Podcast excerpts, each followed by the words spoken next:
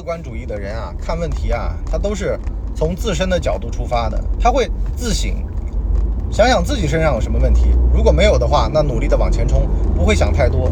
可是革命悲观主义呢，总把希望寄托在他人身上，哎，能不能抱到大腿，能不能找到好大哥，好大哥能不能带着发财？可是呢，说明白点儿，总要有一天你要独立发展，总要扔掉拐杖，抛弃幻想。进入斗争的，所以呢，自个儿的实力最重要，先把别人打服了，完了再跟别人谈条件。这个时候条件非常好谈，射程之内皆正义。你的操作系统升级了吗？这里是老文的底层逻辑。老文的底层逻辑，跟大家呢聊聊革命乐观主义精神。话说啊，碰上事儿。您是临危不乱呢，还是遇事儿呢打哆嗦呢？这里边呢就有一种革命悲观主义，还是革命乐观主义的倾向。乐观主义是什么呢？这个前途是光明的，道路是曲折的，但是呢，条条大路通罗马。革命悲观主义呢，是觉得呀，在幻想有一个强大的敌人，有一个难走的路。自个儿把自个儿给吓死了，吓趴下了，所以呢，这里边就决定了两个人对于干事情的看法的不同，看法的不同就决定了两个人采取的方法和心态的各异。表面上没什么，短短的两年三年看不出来，可是长期呢，你就会发现啊，两个人在这个事业的看法上面产生了差异。一个呢，觉得呀。得傍大腿、傍大款，找掉一条粗大腿，跟这个大腿为伍，是吧？搞人身衣服啊，去搞裙带关系，从而呢团团伙伙，最后呢也没什么好事儿啊。一般呢，你说，之前我不是看那个吴爱英啊，就是之前签那个律师资格证的那位啊，其实也叫法律专家了吧？啊，这个司法部部长。他就是下属有一个，啊，喜欢呢，到领导家啊干祁同伟的事儿是吧？锄大地，哼完了修衣柜啊等等的，反正伺候的非常好，搞这种关系，最后呢把他们这条线全折进去了，啊，叫什么什么卢恩光啊什么的，啥意思啊？这就叫悲观主义。他呢总觉得呀，在前进的道路上啊，必须得有贵人相助。这个所谓的贵人相助，就把他的这个所有的事儿都害了。什么叫贵人相助啊？其实啊，如果从做事业的角度来看，从革命乐观主义的逻辑上来推断的话，贵人就是自个儿，从来就没有什么神仙皇帝啊，要只能靠自己啊，要牛逼要干嘛的，是吧？这是你自个儿作的。所以说呢，当看清楚了这一切真相的时候，你才能明白过来啊，这个世界上。没有谁能够随随便便成功，但是呢，也没有必要去跪舔任何一方的关系。你可以表达出尊重啊，因为年龄的问题啊，因为身份的，但是呢，没有必要。你就包括有的时候在工作上面啊，碰到有些人，他叫你啊，这个什么文总啊什么的，其实我心里面是怎么想的？这个是个角色。你这么叫我没关系，但是如果私下里你还这么叫，那我会生气的。这也是为什么高育良在《人民的名义》当中跟祁同伟啊说啊，你开会的时候你少叫老师，讨论工作的时候你别叫老师，讨论工作的时候就同事，讨论党内关系的时候就是同志，是吧？你不要搞清楚这个身份上的错位，在该聊同事关系的时候聊私人感情，该聊党内业务的时候。聊同事关系，这就 整个就劈了叉了，是吧？为什么呢？这个就是所谓的革命乐观主义啊！乐观主义就是我看到这个事儿，我觉得能成，我希望它成，从而呢感染周边的人。功勋这个连续剧里面啊，能文能武李延年啊，李延年就是这么个人，革命乐观主义啊。虽然面前是一片这个必死无疑的啊，这个三四六点六高地。啊，这个高地呢是反斜坡面，就相当于就趴在那儿让人炸，但是呢他得守住这个阵地，因为呢大家都靠守住这个阵地呢来鼓舞士气啊，这个阵地非常重要，在战略上面。好了，他带着七连的兄弟们，其实啊就等于说去送死，可是呢送死也有不同的死法，有英雄的生，也有逃跑的死，这看你怎么选了。所以呢。李延年就带着兄弟们给他们鼓舞士气，告诉他们，背后就咱们祖国，啊，就跟那个小人物里面那个派出所所长告诉孙大圣一样的，是吧？你是一个老刑警，你还被这种小混混给算计了，你还算什么老刑警，是吧？人家背后有关系有背景，那咱们背后还有国家呢。这话听着是不是很提气？但事实上其实也都这样。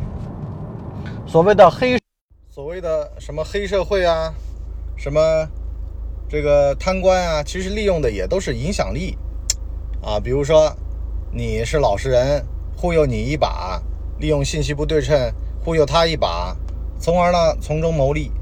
可是呢，如果每个人都能把他那个岗位把好了，实际上是没有这些蛀虫什么事儿的。所以呢，革命悲观主义的人呢，往往啊会被这些歪门邪气。阴谋诡计所欺骗，可是如果真正懂斗争的这些人呢，他反而知道啊，你贪官算什么呢？你黑社会算什么呢？反正如果我是执行了我自己的权限，我受到了处分，我受到了戕害，那对于我来说不是坏事儿，反而是好事儿。因为呢，有的东西啊，从短期上来看啊，是邪恶战胜了正义，可是呢，从长期上来看呢？是正义战胜了邪恶，为什么呢？你不能够啊用一城一地的得失，你要从战略的角度的高度去理解这件事儿。比如说啊，有的人他就跟他们沆瀣一气去了，啊玩一块去了，高高兴兴的。可是呢，你不知道人家本来就是黑的，他呀被抓去枪毙一百回啊，他都是赚的。可是你呢，明明是一好人儿，啊明明是一个很有前途的这个年轻小干部，可是呢。由于你自己啊没什么作奸犯科，你是被带进去的，所以呢，一边这个吓得尿裤子，一边还在给他们干坏事儿。其实好多的这种干部啊，后来抓起来的时候都是那么一句话，是吧？这个不是有那个律师吗？他的回忆录当中他说，他当年给一个法官送五万块钱，如果这个法官这个法官后来判了无期了啊，进去了也就没什么事儿了，对不对？钱如果说对方拒收的话。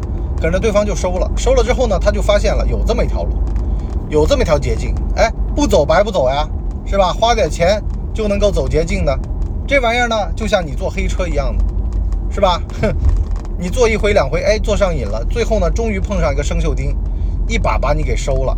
这就像呢，你呢去找黄牛买这些这个歪门邪道的票一样的，买了买了，最后呢，一把被收了，因为呢，你没有直接跟景区订立合同。所以呢，导致到呢，实际上你的权益是不受维护的。硕鼠硕鼠，何时我鼠，大家都不去买硕鼠的票啊，都不去走那个捷径就没关系。但是呢，事实上大家也得理解这个东西。有的人他也是走投无路，没办法。比如说信息不对称，是吧？他不会用网络，他只能买黄牛票。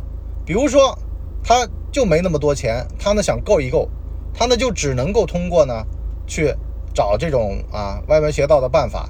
你也不能够啊，何不是这个肉糜啊？这种方法去说他啊？毕竟呢，这个世界上一样米养百样人，什么样人都有，是吧？人家通过这个办法能够拿到合同，能够填饱肚子啊，在保护自己的权益的情况下面，所谓的这个 “达者兼济天下”，是吧？他他现在他饿着肚子呢，他干点这种事儿啊，说句实话，有的时候也是保命所为。啊，就是自个儿的饭都吃不上了，也不想那么多了。那其实很多时候也都这样，但是要想好，你饿着肚子干了的事儿啊，你如果说在不饿肚子的时候还这么干，那你这个事儿就是有问题了。很多时候形势所迫，形势比人强那是可以的，但是就怕你收不住了，因为像这种门道走多了的话，就会出问题的。呀。我记得我小的时候，有这么一个老师，比较歪门邪气。拉着我妈问啊，你儿子要不要来补习啊？不来补习的话，他成绩会差的呀。我妈说都这个成绩了，我们满意了，不去。后来呢，就处处给我穿小鞋。可是呢，由于我妈的这个做法呢，导致到呢，从短期来说呢，是对我来说不利的。可是长期来看呢，是培养了我一个啊，这个要靠自个儿的这么一个风气，这么一个习惯。其实说句实话啊，你说去老师那补习，他给你透点题，短期来说，哎，成绩是上去了。可是呢，真正掌握了吗？是不是？那不是揠苗助长吗？苗给你压了，实际上反而以后更长不好了，走了捷径了。反而对自己的治学的道路是有害的。本来呢，踏踏实实的一步一脚印，尊重客观规律，也就走出来了。可是呢，偏偏一定要啊，在短期之内出成果，那么人家给你打这个什么兴奋剂啊，啊，这种各种各样的禁药啊，它就上来了，是不是啊？有需求就会有市场。那么，其实这个奥林匹克的历史就是一个反兴奋剂的历史嘛，是吧？各国无所不用其极。反正呢，在你这边还没有证明我这玩意儿是有问题的情况下面，就各种东西往上怼，那么结果是什么呢？结果是这个世界的下限就被这帮人给控制了啊！没有办法，这个比赛的时候得验尿啊，害得很多的这个体育工作者呢，他就不敢吃猪肉，不敢到外面吃饭啊，怕有什么激素在体内残留。甚至呢，还有人啊，就是陷害啊、投毒啊等等的各种各样的办法都上了。但是呢，从革命乐观主义的角度上来讲呢，反正我们按照你的游戏规则玩，就像现在的碳中和一样的，我按照你西方的碳中和的游戏规则玩，我陪你玩，是吧？完了呢，你们最后呢还得买这个单，为什么呢？因为我这边生产的呀，我生产的时候我加上了碳中和的钱，我卖给你。最后呢，你还得这个接受这个涨价，因为呢，现在这个定价全是我说了算，全世界就我造得出来。所以呢，其实啊，很多时候啊，用革命乐观主义的角度来讲啊，就包括像当年的入入世贸一样的啊，入就入呗，进去了之后再跟他玩啊，像现在的加速什么达 TPPS 这种啊，就是跨太平洋贸易是吧？我们不闭关锁国，我们不跟谁站队，我们不觉得好像。啊，跟谁关系好，跟谁关系差，反正你能做生意都做，啊，至于说这里边能耐怎么样，靠自己啊，我自个儿能耐强，我能卖得出去，啊，我这水平高，你不是西方，你现在是控制一切的定价权吗？没关系，我一步步来，啊，我分三步走，我先把脚踏进来，完事儿呢，我再在里面捣鼓捣鼓，完事儿再跟你们商量商量，啊，最后呢，给你们分崩瓦解了，是不是？几百年前的这个大英搅屎棍。跑到各地啊，给他们搞这种各种的应许之地，是吧？一个地许三个国家啊，法国，哼，是吧？完了，以色列啊，也就是犹太人，完了再加上呢这个阿拉伯人，好了，应许之地嘛，许的最后打起来啊，在旁边看热闹。所以呢，像很多的事儿啊，咱们刚好逆向操作，是不是啊？你不是搅屎棍吗？你不是挑动情民族矛盾吗？但是说句实话。这个民族、国家就跟人一样的啊，时间久了他就能看出你的招了。你无非就那几招嘛，就跟家里的长辈儿、跟子女是不是啊？互用糊弄啊，刚开始两下有效，可是呢，到后来这事儿就慢慢不奏效了，无效了。为什么呢？就是因为你就这么三板斧，来来去去的，来来去去的，他也知道你里面的玩法和套路了。所以呢，不要把别人当傻子，将心比心的，是不是？你真正能给给他人带来利益。不是靠嘴巴说的，不是靠你那些小伎俩、小权谋的。从更长的维维度上来讲啊，还是得靠真心换真心，还得靠价值换价值，还得靠等价交换。你不要以为好像人家比你弱小啊，你就不尊重他，你就不信任他，是吧？跟他玩心眼，哎，玩心眼的话，你会养出一堆的小心眼子。小心眼子到时候就专门来对付你，因为呢，他发现只有跟你玩小心眼子才能够。平等的对话，否则的话呢，就是被你牵着鼻子走。好了，我们上半集呢就先聊到这么多啊。这个关于啊这个道路是曲折的，前途是光明的，革命乐观主义啊，我想跟各位说一个事儿，就是当你如果说在生活当中、工作当中啊碰到一些问题的时候啊，你首先要想的是什么呢？冷静啊，唯有冷静能够解决一切问题。啊，千万不要想太多，给自己加戏啊！觉得自个儿倍儿重要，你自个儿不重要。要做的是什么呢？就是在里边，不要想别的，不要想自个儿的得和失，在里边一步一步的做完了呢，就跟那个做数学题、做语文题一样的，只要你沉醉其中，做不做得出来不重要，是吧？很多时候不是说你能做得出来，而是呢，你只要先到了这个情境当中，把第一步解了，第二步解了，得分了，那很多时候老师是看你的步骤得分的，步骤一步、两步、三步、四步得了分，得分就够了。至于能不能做出来，那不是你能控制的，把你能控制的步骤控制住，这不就革命乐观主义了吗？是不是？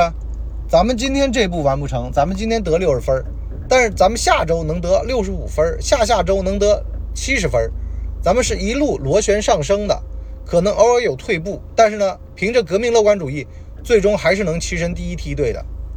好了，这个逻辑我们下半集跟大家聊。好了，我们今天就先到这里，我们下半集再见，拜拜。哎呦，节目听完了。我是麻辣电台的台长杰森，欢迎大家添加干嘛电台官方微信，微信 ID 是文博小号的全拼，加入我们的社群，一起交流成长吧。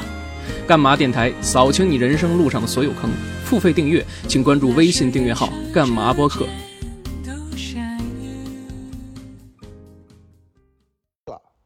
大家呢，请给我们的专辑点五星好评啊，这样的话呢，我们才能够到首页去。迎接更多的朋友来光临。